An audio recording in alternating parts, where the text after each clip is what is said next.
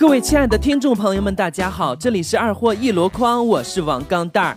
早上坐公交车上班，公交车内包多人挤，忽然一个女孩回头瞥了我一眼，说道：“不要脸，咸猪手！”车内各种围观呢。正当我面红耳赤，不知该如何解释的时候，高潮来了。车厢后面传来一个声音：“这个长相还不如咸猪手呢。”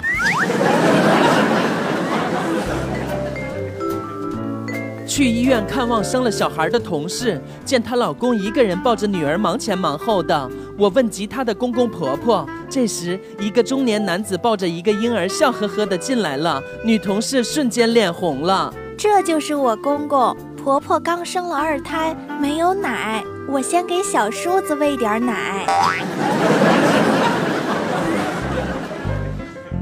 大爷，这丝巾咋卖呀？啊，呃，三百一条。这么贵啊！嘿，傻姑娘，你不会砍价啊？问我三十一条卖不卖？那三十一条卖不卖？嘿，哎，卖卖卖！你要几条啊？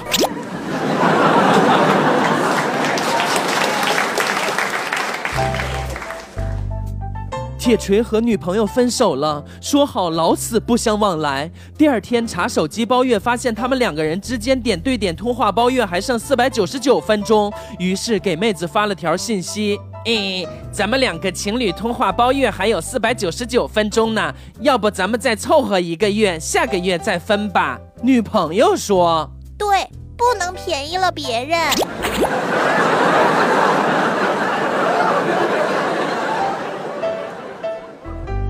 嫂子跟大表哥闹别扭，大表哥性格就属于那种比较沉默的，一直都让着嫂子。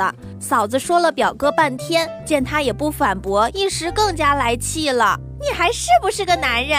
我是在骂你，你连个屁都不放。话音未落，大表哥真就放了一个屁，嫂子连大气都不敢喘一下了。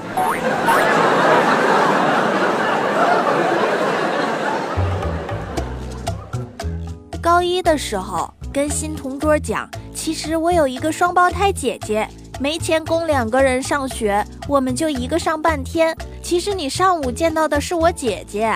第二天上午，我又对她说：“昨天晚上我妹妹把事情都告诉你了吧？叫她不要到处说的。”然后同桌居然信了。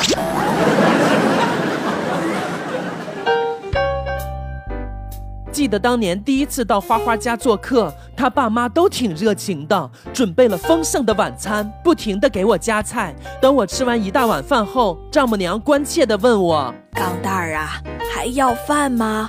我沉默了一下，认真的说：“阿姨，我有正式工作，要饭只是我的副业呀。”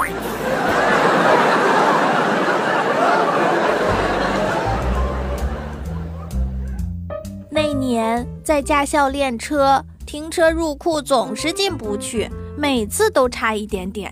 教练一脸深邃地告诉我：“哎，像你这种情况呢，其实是有办法的。”我一听，这不就是潜规则吗？心领神会地买了两包烟孝敬上去。教练深吐一口烟，缓缓地说：“明天我把这个库画大一点儿。”今天坐公交车上班，前面是一个低胸大波妹呀，我居然看得鼻子流血了。全车人异样的眼光看着我，我淡定地擦了擦鼻血，拿出手机拨打了自己的电话号码，然后低沉地说：“ 嗯，王医生，我鼻子又流血了。”顿了一下，我嘶吼道：“我不做化疗了，你就直说，我还有多长时间？”沉默了一会儿，我眼角带泪惨笑。两个月够长了，我这就去医院，然后挂了电话。全车的人眼光都变了，充满了同情。低胸大波妹还递给我一包香喷喷的面巾纸呢。人生如戏，全靠演技。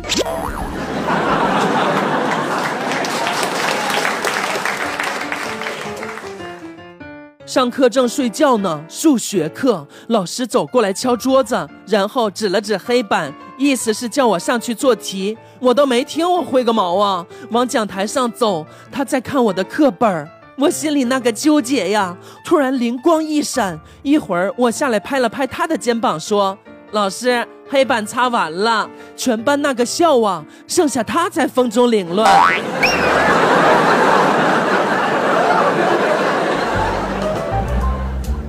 记得高考前一阵子的时候，有一天正在复习，我爸跟我说：“嗨，老子花了大把的银子供你上学，要是高考给老子考砸了，我打断你的狗腿！”高考动员大会，班级抽签选家长代表，选了我跟学习委员的家长参加。我永远也忘不了那一天。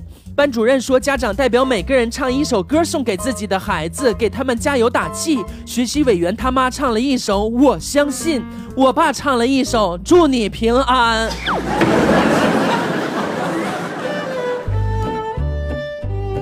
有一天我正上班呢，老婆花花发来信息说。老公，今儿是啥日子？你还记得不？我吓得赶紧打开日历，绞尽脑汁想了半天也没想出来，索性发了一个五十二的红包，然后问他是什么日子。没一分钟，老婆打来电话说：“我就知道你忘了，今儿是我们婚后的第一千零二十四天，你就这么点表示啊？”我当时就懵逼了，一千零二十四天，这是什么寓意呢？老婆说：“那是整整一个季的婚后生活。”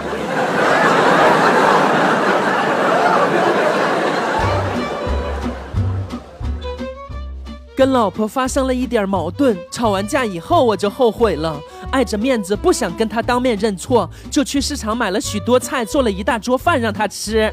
我到厨房里摘掉围裙，走到餐厅的时候，看到他把我们在大理旅游时给他买的那个银手镯折断了，在每道菜里都插了一下，然后举着凝视。